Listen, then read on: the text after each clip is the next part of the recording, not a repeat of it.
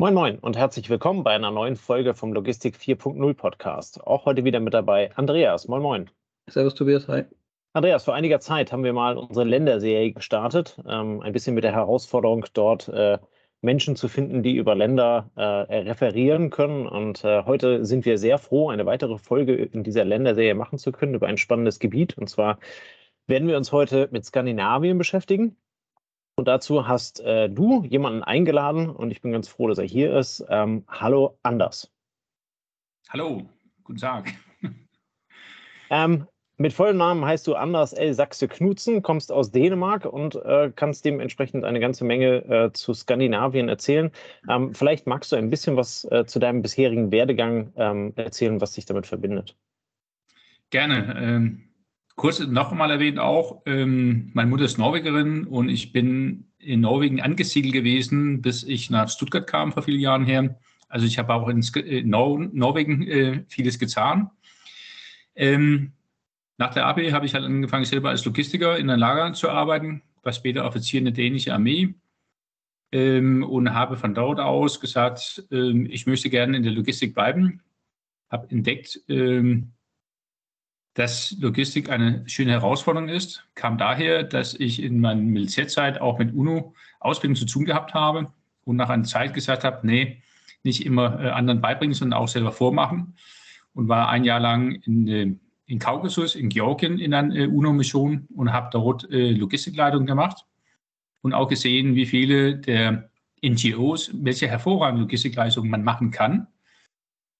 Und ähm, habe dann am Ende gesagt, äh, ich mache Logistik und habe auch mein Master of Science innerhalb von Supply Chain Management gemacht. Das heißt auch, äh, hier habe ich meine Aufgabe geschrieben in Norwegen. Das war meine Chance, Norwegen zu erleben als Einwohner und nicht nur als Tourist bei meinen Großeltern. Und hier habe ich das Thema MCU-Ersatzteile für norwegische Fregatten im Nordatlantik besorgt aus, aus dem Bodensee. Wie stelle ich da einen Prozess auf mit der Nachfrage? Oder Bedarfsmeldung vom Schiff über Land runter nach Deutschland und wie kriege ich das? Das war so mein Einstieg in das äh, professionelle Logistik. Ähm, dann war ich bei Ernst Young, habe gesehen, Supply Chain Management kann man Bits und Bytes machen in Banken, Finanzinstitutionen, aber auch mit Rohöl und Fischmehl. Und bin am Ende, habe ich meine Frau bei einer Schulung in London kennengelernt, sie war bei Daimler und so bin ich dann nach Deutschland gekommen zu ihr, als sie zurückging nach Stuttgart. Und hier durfte ich dann bei den großen Zwischenbuchhändler arbeiten, Kochner von Volkmar ähm, und habe hier halt äh, Logistik gemacht, war Logistikleiter in der Großhändler mit 550.000 Artikel am Ende auf Lager, 24, Übernachtlieferungen, alle Buchläden in alle deutschsprachigen Ländern, das heißt Deutschland, Österreich, Schweiz und Südtirol. Und war hier am Ende, wurde ich gebeten, für eine gesamte Unternehmensgruppe das Thema Lean Management zu übernehmen. Habe ich dann sechs Jahre lang gemacht. Und seitdem war ich teilweise in der Uhrenindustrie, habe hier Supply Chain gemacht, in Dresden, Glashütte draußen, äh, aber auch bei Hornbach und auch später als selbstständiger Berater vieles zu tun gehabt mit alles, was alles eben innerhalb der Logistik. Okay, cool. Ähm, in unserer Länderserie geht es ja für uns immer so ein bisschen herauszustellen, wie funktioniert Logistik in der Region, in dem Land. Ähm, jetzt muss man ja ehrlicherweise sagen, Skandinavien ist sehr viel Fläche und wenig Mensch, also anders als in Deutschland. ähm, was, was die Logistik ähm, zumindest auf den ersten Blick ja deutlich, deutlich effizienter äh, gestalten muss. Ähm, was, was sind so aus, äh, aus, aus deiner Sicht, was sind so die, die, die Charaktereigenschaften der Logistik in Skandinavien? Also ich würde äh, auf die Herausforderung zuerst eingehen. Also Gerne. genau wie du sagtest, es ist eine sehr große Fläche, sehr dünn besiedelt. Äh, von der Struktur hat es Ähnlichkeiten zu den neuen deutschen Bundesländern. Das heißt, Ballungsräume, großer Abstand, nächster Ballungsraum. Das sieht man ja jetzt aus Schweden und so weiter. Äh, viel große Verdichtung von Bevölkerung. Stockholm, Göteborg, beziehungsweise Norwegen ist Oslo und dann Kopenhagen. Äh, da leben sie und das sind aber trotzdem große Abstände zwischen Ballungsräumen. Zusätzlich kommt natürlich in Norwegen, hast du den ganzen Gebirgsketten, die halt im Winter gerade äh, natürlich die eine Herausforderung darstellen können, trotz Räumungsdienst und alles. Aber auch die ganzen äh, Wasserwege, die es dort gibt, von Flüssen über in Dänemark, den ganzen Inseln, äh, die da sind. Man hat natürlich in den letzten 30 Jahren viel investiert, um die Infrastruktur zu verbessern. Das heißt Brücken, wie wir es in Dänemark kennen. Man konnte sehr lange von Hamburg über Jütland und dann direkt nach Schweden rüberfahren. Jetzt sehen wir, dass die letzte Brücke wohl kommen wird oder ist bereits im Bau seit ein, zwei Jahren, glaube ich. Äh, oben von Puttgarten nach Röttbeck rüber. Das wird natürlich alles helfen, um eine vernünftige, gute Infrastruktur zu haben für Transportlogistik. Hat natürlich einen Nachteil, nämlich Ruhezeiten für den Fahrern. Weil früher konnten sie halt auf der Fähre oder sonst wo schlafen. Jetzt müssen sie es anders erledigen. Aber das hilft natürlich für die Durchlaufzeiten. Äh, Time to Customer hilft es. Aber man weiß auch, wenn man sagt, Deutschland ist die längste Strecke, die ich habe finden können, die so um die 1800 Kilometer. Norwegen alleine sind knappe 3000 Kilometer. Einfach so einen Vergleich zu haben, das ist fast ein Faktor 1 zu 2. Das ist wirklich große Abstände. Schweden ist dann nicht wesentlich kleiner. Natürlich, Dänemark ist klein, aber hat trotzdem seine Herausforderungen.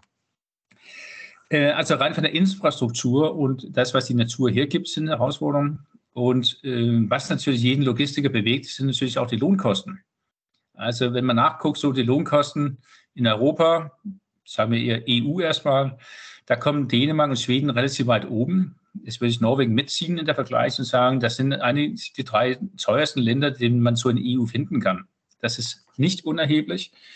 Und deshalb, sobald, was wir alle kennen, geht man in Dänemark oder sonst wo äh, einkaufen, sobald äh, oder solange, dass wir mit einer Europalette reinfahren können, wie man bei Aldi und sonst jemand kennt und eine Palette absetzen kann, die Stückkosten oder die Personalkosten verteilen kann, sind die Sachen auch preiswert. Aber sobald dass man, ich sage, essen gehen will oder sonst was, dann schlägt halt diese Lohnkosten sehr zu buchen. Und deshalb gerade für, für Deutschen, die einen Urlaub äh, in Skandinavien machen, sagen sie, oh, ist es aber hier teuer.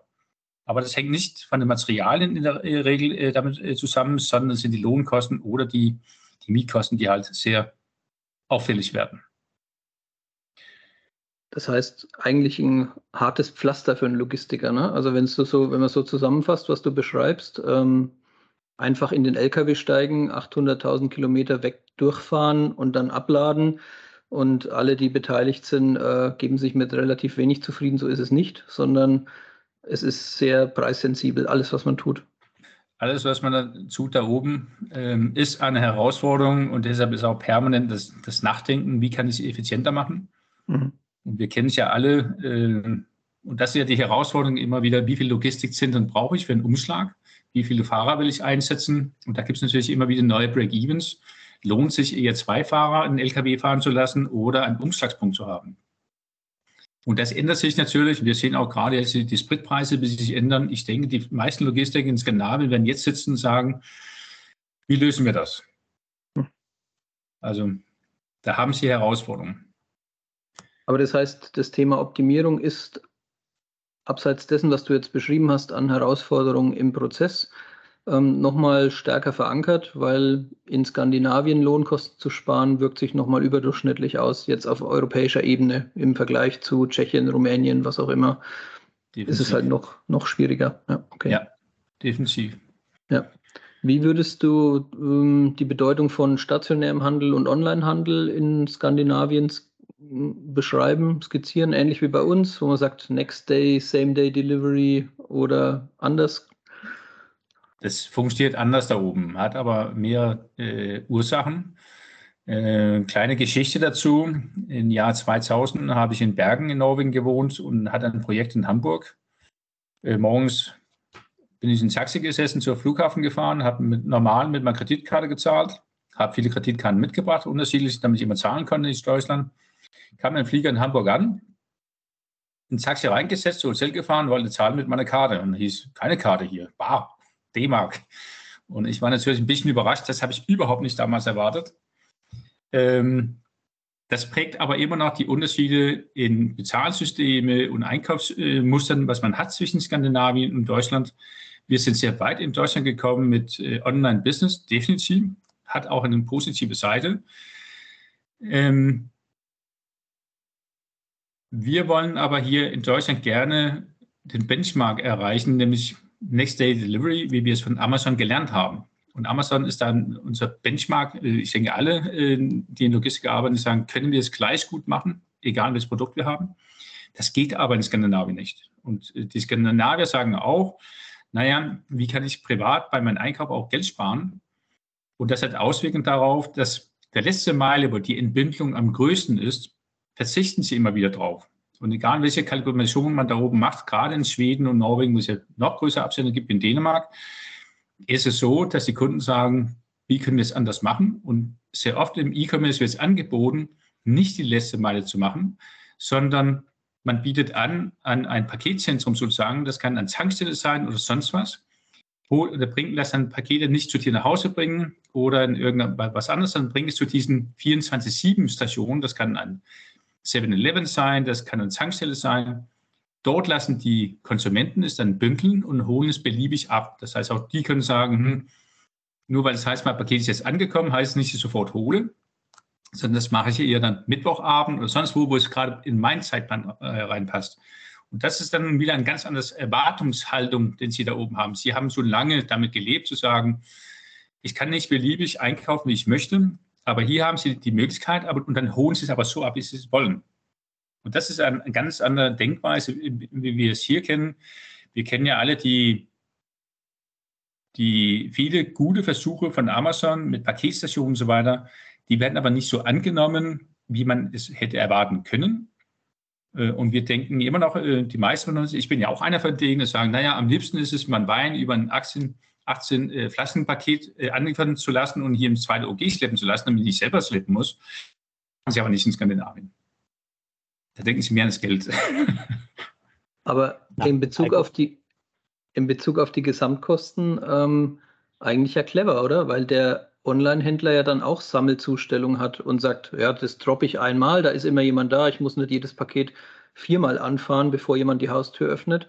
Ähm, für alle Beteiligten dann eventuell der effizientere Prozess, vor allem wenn sowieso noch ein stationäres Einkaufen sowieso stattfindet für frische Artikel und so. Ne? Wie wir vorher äh, kurz ähm, angedeutet haben, die Bindungseffekte auf der letzten Meile geht ja komplett abhanden. Und gerade ja. bei den großen Abständen da oben, dann schlägt es zu Buche.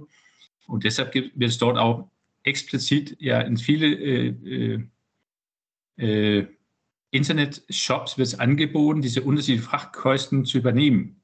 Und das sieht ja der Konsument auch, wenn ich bis mir nach Hause äh, liefern lasse, da gibt es einen richtig großen Zuschlag. Und die denken natürlich auch mit und sagen, naja, Geld will man auch gerne sparen, wo es, äh, wo es machbar und sinnvoll ist. Und deshalb lassen sie dieses Paketchen dann anliefern. Da könnte man vielleicht sagen, ja, die Deutschen könnten da auch mehr in diese Preisgestaltung reingehen. Wir werden ja auch, denke ich, sehen, jetzt hatten wir was, 10% äh, Wachstum in Cap-Dienstleistungen letztes, letztes Jahr. Ich denke, wir werden hier irgendwann mal auch an äh, Grenzbereichen kommen, was machbar ist in Deutschland. Das ist doch die Frage von, wann kommt diese differenzierte Preisgestaltung auch in den Cap-Dienstleistern? Weil du ja in, in Skandinavien, für Dänemark weiß ich es gar nicht so ganz genau, aber Norwegen und Schweden ist ja dann auch vielfach ähm, dieses, äh, dieses zentralisierte Einkaufen. Ne? Also ähm, äh, solange du nicht in der Ballungsregion bist, in, in, in größeren Städten wie, äh, was weiß ich, Göteborg, äh, Oslo oder Molde oder sowas, ähm, da, dass du dann halt eben diese, dieses amerikanische Konzept der Malls hast, ähm, wo dann halt eben viele verschiedene Einkaufsläden drin sind, da bekommst du halt eben alles für den täglichen Bedarf. Ne, kannst also quasi von der Unterhose bis zur Nudel alles einkaufen, ähm, und fährst aber halt eben dann 80 Kilometer aufs Land. Ne, und ähm, du weißt, keine Ahnung, ich fahre sowieso einmal oder zweimal die Woche dorthin und gehe dann halt eben entsprechend dort einkaufen. Dann kann ich halt eben auch meine drei Pakete mitnehmen. Ähm, äh, zumal ja an der Stelle, wie du schon sagst, der Skandinavier ähm, anders erzogen ist. Ne? Also äh, der, der kennt dieses Next Day-Thema gar nicht letztlich ist es ja auch irgendwie so ein Luxusthema, ähm, äh, was wir haben, weil wir es uns halt eben aufgrund der, der Bevölkerungsdichte auf der Fläche leisten können. Ähm, in ländlichen Regionen wird es dann schon wieder relativ schwierig. Ähm, bei den Skandinaviern ist es aber halt, glaube ich, anders organisiert. Die lebten ja schon immer äh, sehr weit gestreut in viele kleinen Dörfern und so weiter. Und da war nicht immer 24-7 machbar. Und man hat sich schon immer damit abgefunden, dass es gab Ladenöffnungszeiten und wie oft konnte man einkaufen. Äh, kleine Geschichte dazu. Wir haben Hütte oben südlich von äh, Lofoten an der schwedischen Grenze. Und dort äh, müssen wir von der Hütte zum Einkaufen, was kein großer Laden ist, dann doch 40 Kilometer hin und 40 Kilometer zurückfahren. Also das sind Abstände, die nicht ungewöhnlich sind, sobald dass man außerhalb der Ballungsräume kommt. Dazu will ich noch mal kurz eine andere Geschichte erzählen da oben, weil das hat ein bisschen mit IT und Bezahlungssysteme, wie weit sie da oben gekommen sind und welchen Einfluss das hat äh, auf die Bevölkerung. Ähm, weil das Tal, wo unsere Hütte liegt, ist, ähm, war viele Jahrzehnte, wurde die Bevölkerungsdichte immer kleiner, weil viele Jugendliche gesagt haben, hier draußen mitten in in den Gebirgen, was soll ich denn hier machen? Was sind meine Perspektiven? Und auch dort gingen die Jugendliche weg.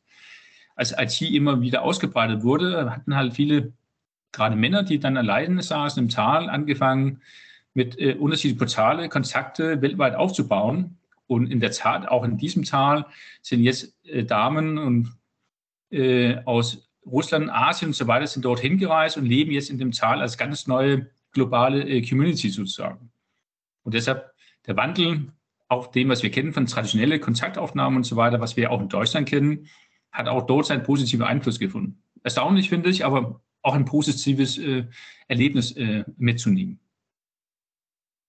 Also digital ist man schon gesellschaftlich einfach auch weiter. Ne? Man ist wahrscheinlich fünf Jahre voraus, wenn du sagst, die Zahlung, die Kommunikation oder ist es nicht überall so? Das, hat ja auch ein bisschen mit, mit, äh, mit den Zahlungs- und Businessmodellen, die es gibt. Also in Skandinavien ist es sehr üblich, dass der Kunde, der seine Kreditkarten und so weiter anwendet, der zahlt selber für die Dienstleistung. Und ich habe damals in 2000 von Taxifahren gehört, er müsste für die Gebühren aufkommen, den ich als Kunde äh, zahlen musste. Und weil die, die Businessmodelle anders sind in Skandinavien, denke ich, dass es viel weiter hatte reifen können im Vergleich zu Deutschland, weil es einfach anders aufgebaut ist. Und ähm, auch durch den Absenden in Skandinavien denke ich, so wäre ich zumindest auch selber, dass die Leute viel früher Interesse daran hatten, das Ganze im Internet zu haben und zu nutzen, weil es einfach so große Abstände sind, den sie hatte, haben halt besser beherrschen können übers Internet. Ja, okay.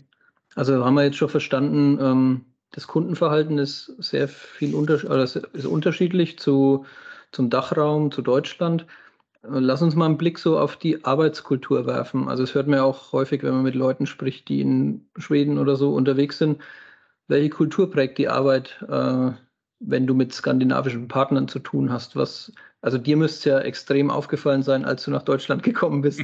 Was ist, was ist eigentümlich für den Deutschen, wenn wir jetzt mal die Schublade aufmachen und dann die Schublade wieder zu und für den Skandinavier, inwieweit man das halt pauschalisieren kann? Naja, ähm, ich würde so sagen, dass das Miteinander anders geprägt ist. Ähm, hängt vielleicht mit der Bevölkerungsdichte zusammen, dass man vielleicht deshalb gesagt hat, naja, man muss miteinander leben und nicht voneinander. Und ich denke, das Miteinander führt auch zu, gerade in den Führungsstil, dass Führungskräfte in der Regel mit, den Mitarbeitern auch so sprechen, als ob es deren Freunden wären. Also man geht nicht so auf Konflikt und, äh, und Aggression. Und ähm, wir wissen ja, in, in Deutschland ist das Führungsverhalten vielleicht auch anders geprägt, äh, dass es immer wieder ein bisschen mehr von oben nach unten gesprochen wird. Und das ist die Frage von, was funktioniert besser. Aber wenn man in Skandinavien äh, Geschäfte machen möchte, dann ist sehr wichtig, dass man sich auf eine gewisse gleiche Ebene sich trifft, gerne unterschiedliche Meinungen haben kann, aber die Äußerungen und die Dis Diskussionsform, den man hat, da geht es nicht um Konflikte äh, aufzu, äh, aufzureißen, sondern eher von, wie überbrückt man das? mit welchen Argumente kann ich meinen Gegenpart überzeugen? Weil man trifft sich ja nicht, äh, damit man gegenseitig Geld verschenkt, sondern man will ja auch gerne was gewinnen. Und wenn man, wenn man, wenn, man, nur einen Nachbarn im Umkreis von 20 Kilometer hat, versucht man mit dem klarzukommen. Ne? Also, Macht mehr Sinn, oder? Mehr Sinn, ja. Von daher, genau ich denke, da gerade der Führungsstil ist, ist, sehr unterschiedlich und auch der Art und Weise, wie man miteinander Geschäfte macht, ist, äh, ist dadurch auch geprägt. Ja, du hast im Vorgespräch auch gesagt, so das Verhältnis Familie, Firma oder Geschäftsleben, Familienleben ist auch etwas anders.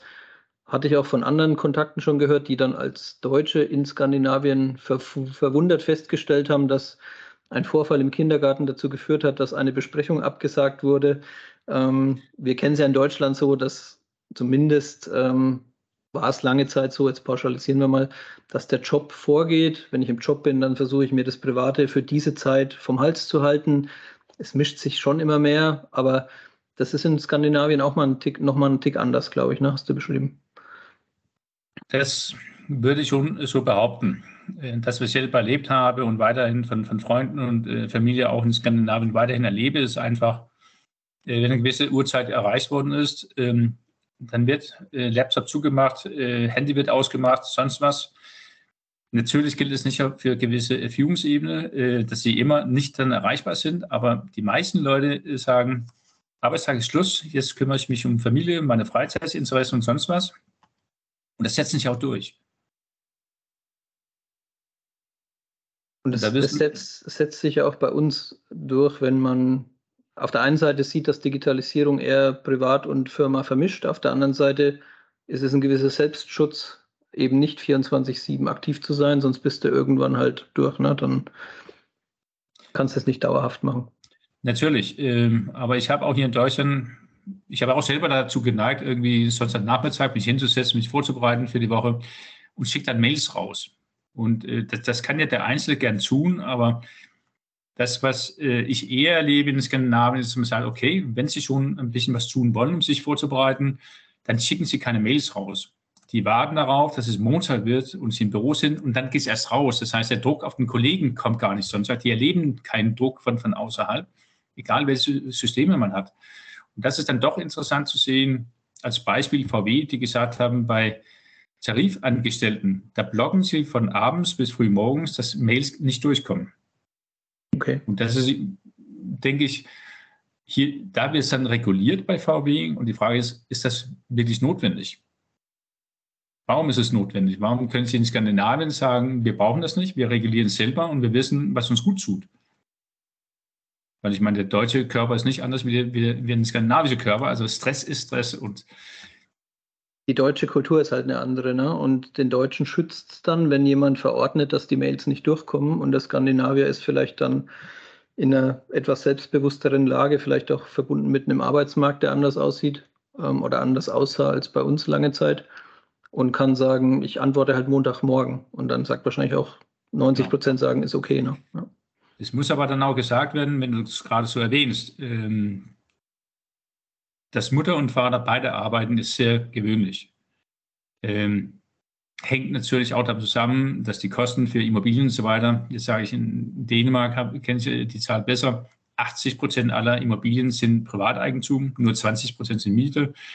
Ähm, das ist ein anderes Verhältnis, aber um diese Käufe zu zahlen, müssen halt beide Partner arbeiten. Und da ist halt auch das Interessante, und das ist dann wieder ein bisschen Widerspruch zu das, was ich gerade gesagt habe. Äh, es kommt auch vor, dass die Mütter, obwohl sie gerade geboren haben oder die Kinder geboren haben, äh, gehen dann vielleicht schon nach einem Monat äh, wieder arbeiten. Das ist nicht in ein, zwei, drei Jahren, sondern so schnell gehen sie wieder arbeiten. Und ähm, das widerspricht so ein bisschen, was wir gerade gesagt haben, dass man auf sich selbst achtet und hier aber nicht auf den Kindern. Aber ich denke, sehr lange waren die Immobilienpreise über Jahrzehnte sehr hoch in Skandinavien und das hat ihn dazu gebracht zu sagen, wenn wir schon ein Haus leben wollen oder eine gute Wohnung, dann müssen halt beide arbeiten. Aber hat auch dazu geführt, dass es, ähm, wie soll man sagen, eine gleiche Teilung von Arbeit und Familie ist, von dem, was dann zu tun ist. Ne? Was, ja was in Deutschland auch immer mehr der Fall ist. Also kann man schon sagen. Ne? Ich glaube schon, die ja. heute 30-Jährigen, das ist nochmal anders als die heute 50-Jährigen, heute 60-Jährigen, was so der Durchschnitt, wie man damit umgegangen ist, äh, ist die Frau zu Hause geblieben oder nicht. Und äh, Teilzeit findet ja da auch immer mehr Einzug in die Familien. Ja, definitiv. Ähm, gucken wir wieder ein bisschen auf die Logistiker. Du hast vorhin schon beschrieben, die Gesellschaft ist in der Digitalisierung schon weiter. Digitalisierung und andere Zukunftsthemen. Ähm, wie, wie vergleichst du da, sag mal, das, was wir in Deutschland erleben, im Vergleich zu Skandinavien, wenn wir uns alternative Antriebe angucken, ähm, vielleicht auch die Investitionsbereitschaft in neue Techniken? Ähm, wie, wie nimmst du das wahr? Also ich würde äh, sofort sagen, dass ähm, bei den großen Logistikern, da gibt es ja keinen Unterschied. Das sind globale Unternehmen, die sind vergleichbar digital äh, in jedes Land, wo sie aktiv sind. Deshalb sehe ich da keine großen Unterschiede. Äh, wo ich sehe, dass es Unterschiede ge äh, gibt, ist unter anderem in der Bereitschaft, ihr sagt in Norwegen, zu sagen, welche alternative Antriebe können Sie haben auf den Fähren, weil immer wieder bauen Sie dann doch ausnahmsweise keine neue Brücke, obwohl Sie viel investieren in den äh, Infrastruktur, sondern dann investieren sie in neue Antriebe mit Wasserstoff oder sonst was an, an deren Fähren, die an vielen der Küstenstrecken unterwegs sind. Ähm, da haben sie auch viel getan und Wasserstoff, einer der großen Akteure auch weltweit, ist ja Nell aus Norwegen. Äh, ist keine Überraschung äh, deshalb, äh, dass sie da unterwegs sind. Ich glaube aber, für dem, was, was sonst da oben ist, es wird nicht anders investiert. Alle gucken, auch die großen äh, Logistikdienstleister in Deutschland gucken alle nach, was können sie tun. Also wir haben natürlich jetzt mit, mit unserer aktuellen Situation mit, mit Öl und, äh, und Energie in Deutschland eine andere Herausforderung. Nichtsdestotrotz bleibt es ja perspektivisch, wird das auch wieder zu Ende gehen. Und da müssen alle gucken, was sind die neuen Modelle, die wir fahren können. Und das ist ja äh, ungeachtet, ob es jetzt äh, Elektro, Wasserstoff oder andere Energien gibt, da muss weiter investiert werden, weil sonst funktioniert das System nicht.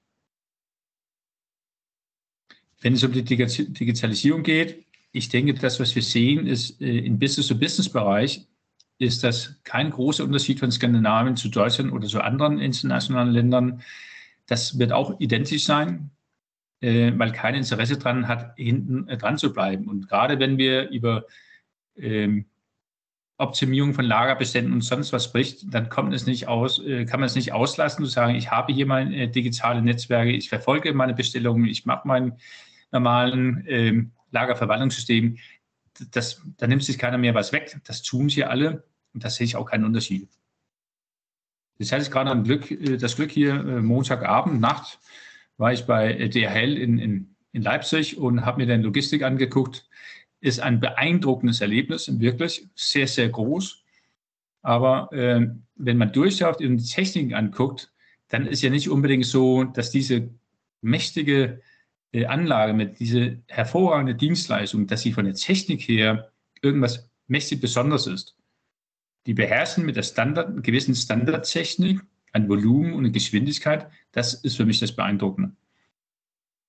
Und deshalb ist immer wieder von, für mich die Frage von, wo geht die Reise hin? Und ich sehe nicht in der Intralogistik bei vielen Unternehmen, weder in Deutschland noch in, in, in Skandinavien, dass es da Unterschiede gibt oder dass es wirklich was Neues gibt. Ich glaube, die größte Herausforderung ist heute zu, zu gucken, wie kriege ich meine Bündelung hin, damit die Kosten in mir unweigerlich bleiben, über die Bündelung halt runtergebracht werden und die Konkurrenzfähigkeit aufrechthalten kann. Das sehe ich als die Herausforderung.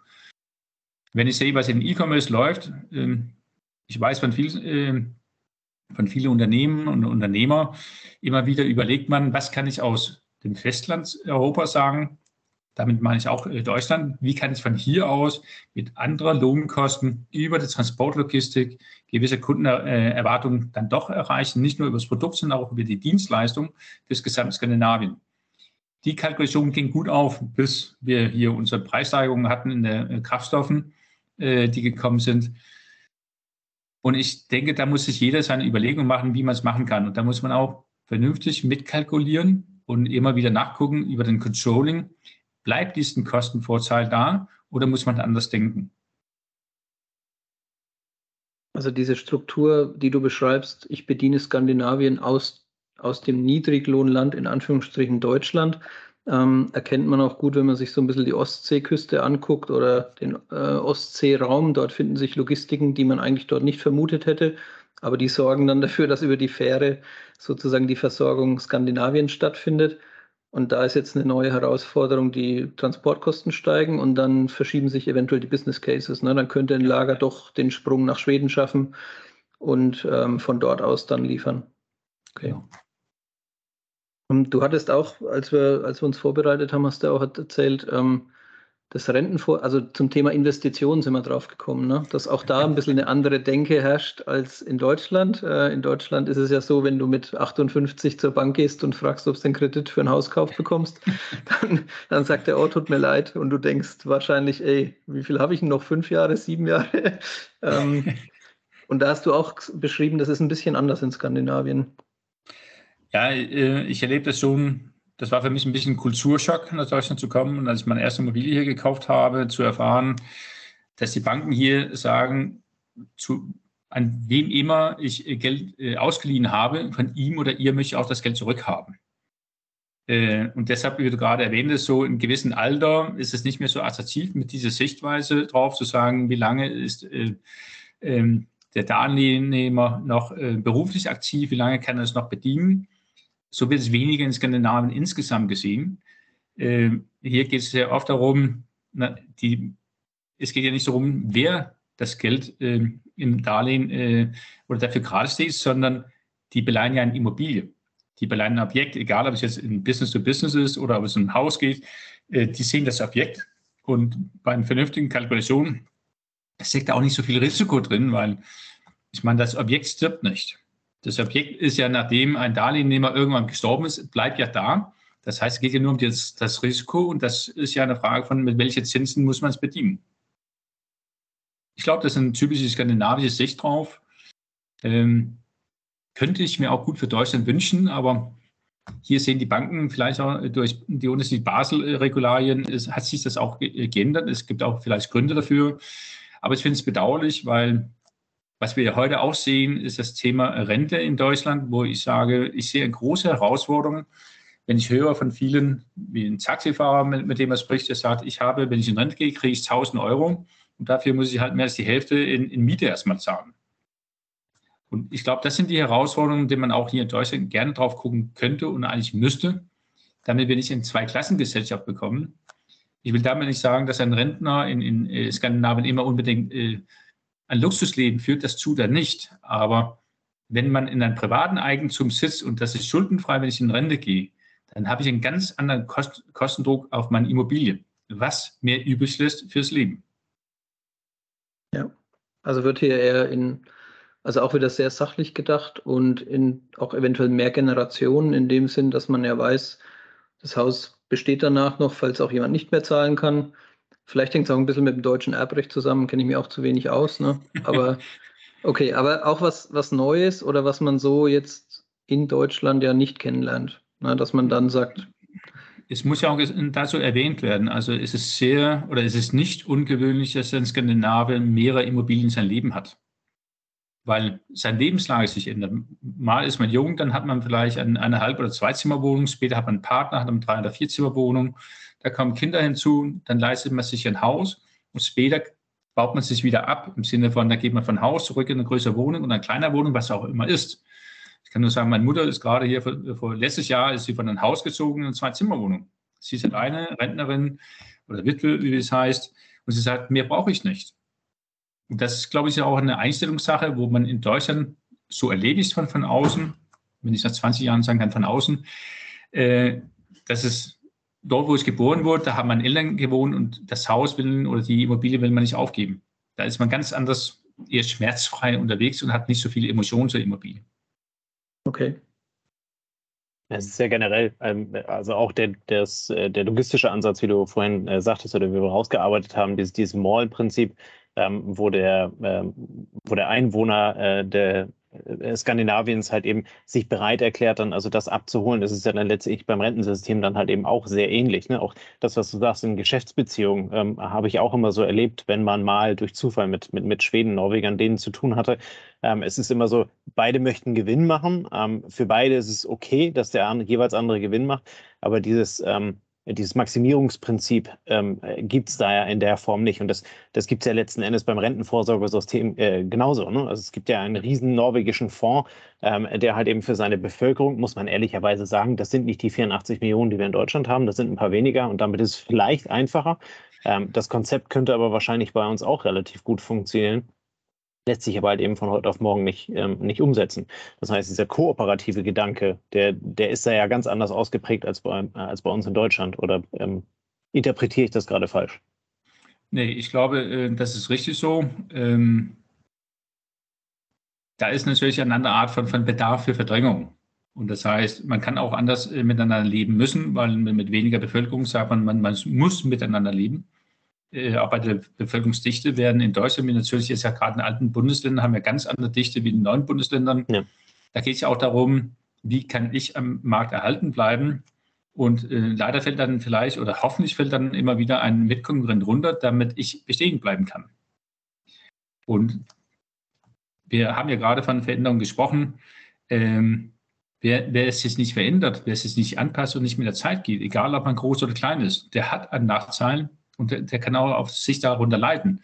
Und das finde ich das Schöne immer wieder, jetzt auch, äh, auch als, äh, äh, als Logistiker zu sehen, wie viel hat sich denn eigentlich geändert. Auch mit Standardkonzepten kann sich an DHL so eine Leistung hinbauen, wie sie in Leipzig getan haben und sind mächtig erfolgreich damit. Ich finde es eine coole Sache, aber das waren neue Gedanken. Das Thema neue Gedanken, wie Andreas auch gerade sagte, Kraftstoffverbraucher ändern sich, vielleicht ändert sich der Business Case, dass ich doch nicht aus ein Lager aus Deutschland beliefern muss in Gesamtskandinavien, mhm. sondern doch äh, über ein kleines Lager mit vielleicht A-Artikeln und sonst was äh, nachdenken muss, um zu sehen, wie geht man Kostenstruktur jetzt auf. Das finde ich spannend.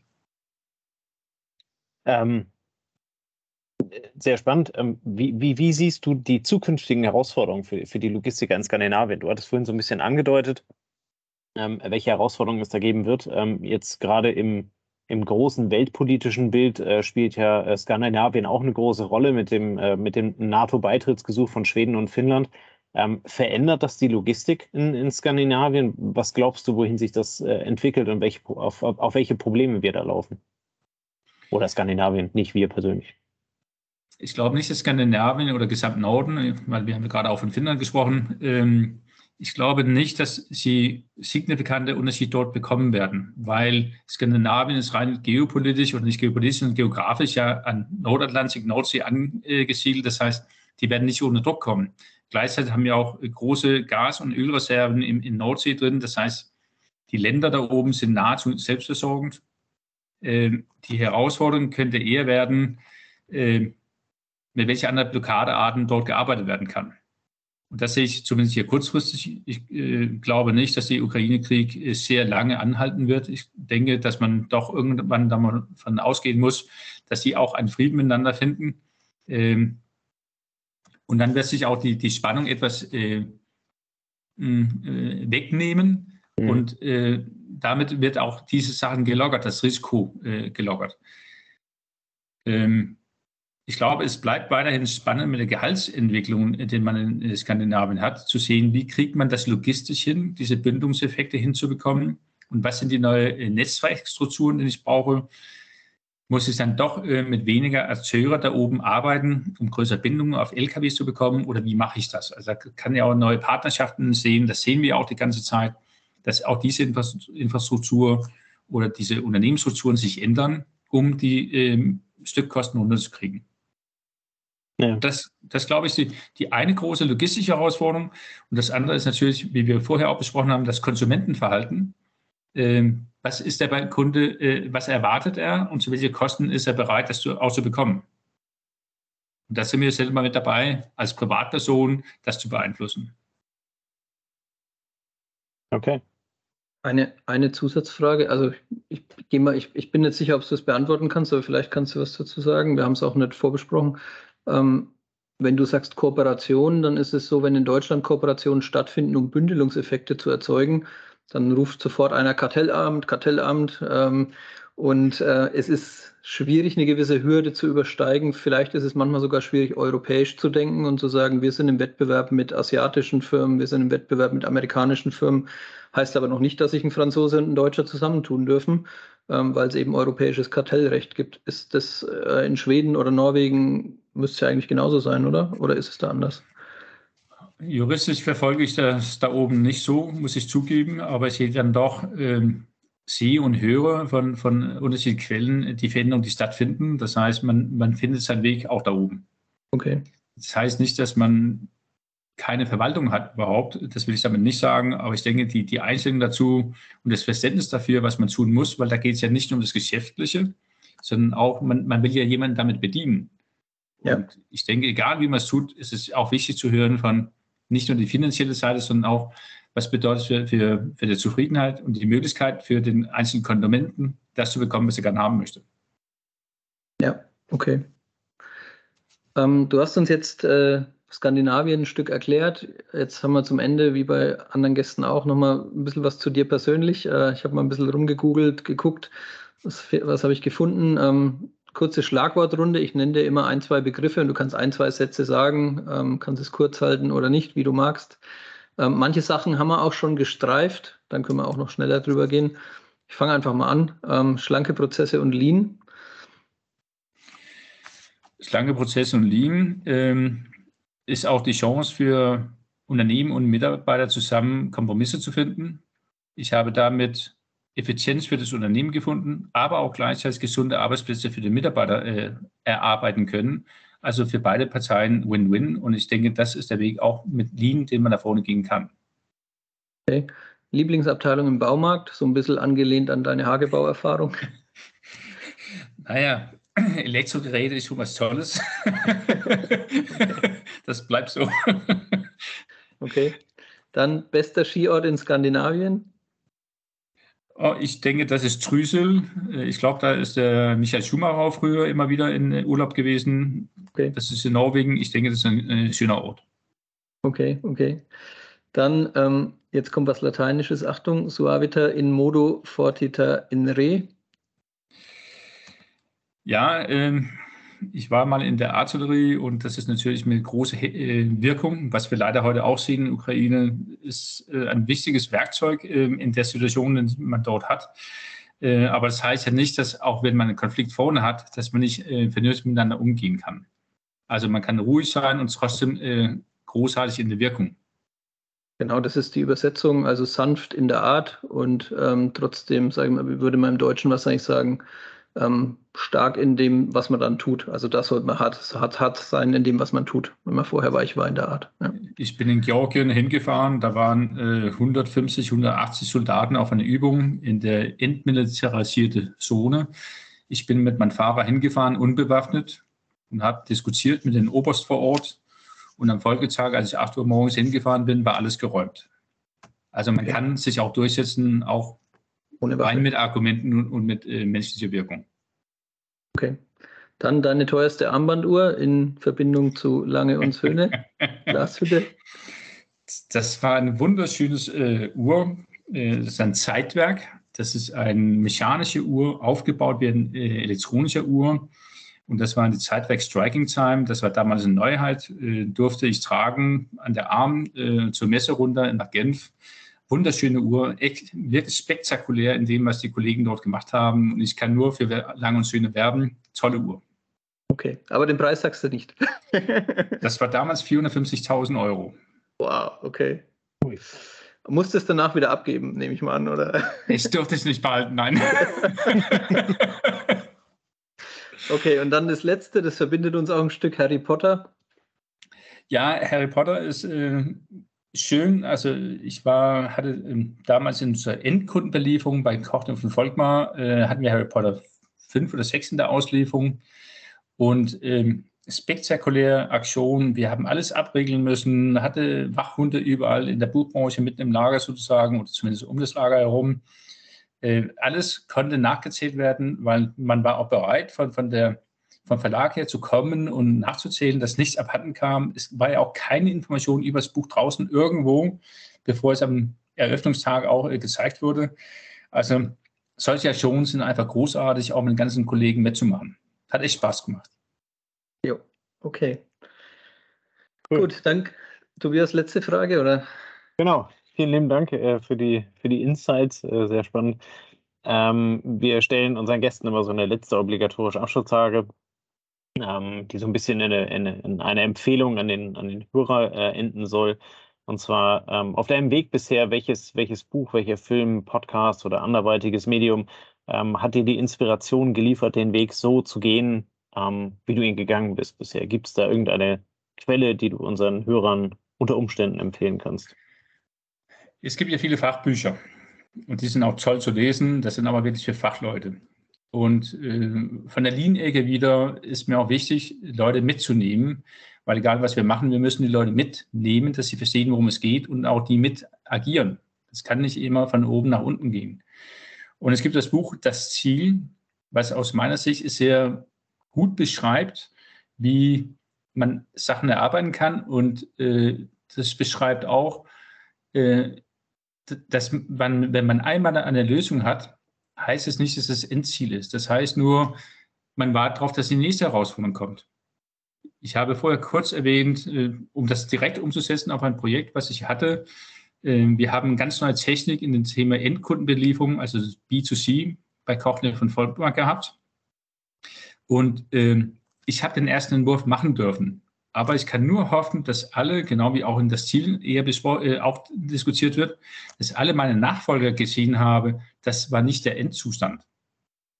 Dass jeder, der mich nachgefolgt hat, zu sagen, ich finde was Neues, diese kontinuierliche Verbesserung. Und ich, aus meiner Sicht ist ein gutes Buch für die meisten, auch Nicht-Logistiker zu lesen, ein bisschen mehr da einsteigen zu können und das äh, Verständnis aufzubauen, ist das Ziel. Das Buch Das Ziel. Das Buch Das Ziel. Packen wir unten in die Show Notes rein. Habe ich ehrlicherweise auch noch nicht gelesen. Klingt sehr, sehr spannend. Ein Roman über Prozessoptimierung. Ne? Sehr, sehr spannend. Packen wir unten rein. Vielen lieben Dank. Ähm, tolle Empfehlung. Ähm, werde ich mir dann auch mal äh, bei Zeiten im Urlaub äh, antun. Gerne, gerne. Anders, äh, vielen lieben Dank für deine Zeit, ähm, dass du uns äh, so viel spannende Informationen über Logistik in Skandinavien hier geliefert hast. Ähm, ich, ich, glaube, es war wirklich äh, ja, spannend, spannend für jeden, der zuhören, äh, zugehört hat. Äh, was äh, streckenweise total anderes als in Deutschland, vielleicht teilweise was Besseres, teilweise was Schlechteres, aber halt eben so ein bisschen herausgestellt, was sind die Besonderheiten von Skandinavien, welche logistischen Herausforderungen gibt es dort die dann ganz sicher ganz andere sind als bei uns in Deutschland. Insofern ähm, vielen lieben Dank, zumal du ja auch beide Welten halt eben super miteinander vergleichen kannst, da du ja seit, äh, seit geraumer Zeit in Deutschland lebst. Gerne, gerne. An dieser Stelle ähm, sind wir am Ende angekommen. Nochmal vielen Dank für deine Zeit. Ähm, wir, wir äh, hoffen, äh, dass, dass die Logistik in Skandinavien genauso weitergeht, äh, wie es bisher der Fall ist, ähm, also dass wir viel davon lernen können, ähm, hier und in diesem Sinne wünschen wir euch einen schönen äh, Abend, äh, viel Spaß äh, und wir hören uns in der nächsten Folge nächste Woche. Vielen Dank. Bis dann. Ciao, ciao. Servus. Das war eine neue Folge des Logistik 4.0 Podcasts. Wir möchten dir helfen, neue Themen im Bereich der Logistik zu entdecken, zukünftige Entwicklungen und Trends kennenzulernen und dich mit anderen Logistikern zu vernetzen. Um regelmäßig zu neuen Folgen informiert zu werden, werde Mitglied in unserer Gruppe Logistik 4.0 auf LinkedIn oder folge den Logistik 4.0 Profilen auf Twitter, Facebook oder Instagram. Unsere Folgen werden mit Hilfe unserer Patreons produziert. Besonderer Dank gilt dabei unserem Patreon 4.0 der Firma Bord. Weitere Informationen, wie auch du unseren Podcast unterstützen kannst, findest du auf unserer Homepage logistik4.0.de. Hast du einen interessanten Themenvorschlag oder möchtest du dich als Interviewgast bewerben? Kontaktiere uns per Mail an logistik4.0 at gmail.com. Bei persönlichen Kontaktanfragen an uns schreib uns gerne dein Anliegen dazu, damit wir wissen, wie wir diese Anfrage einordnen können und dich unter dem täglichen Spam schnell herausfischen können. Vielen Dank und weiterhin viel Spaß mit unserem Logistik 4.0 Podcast.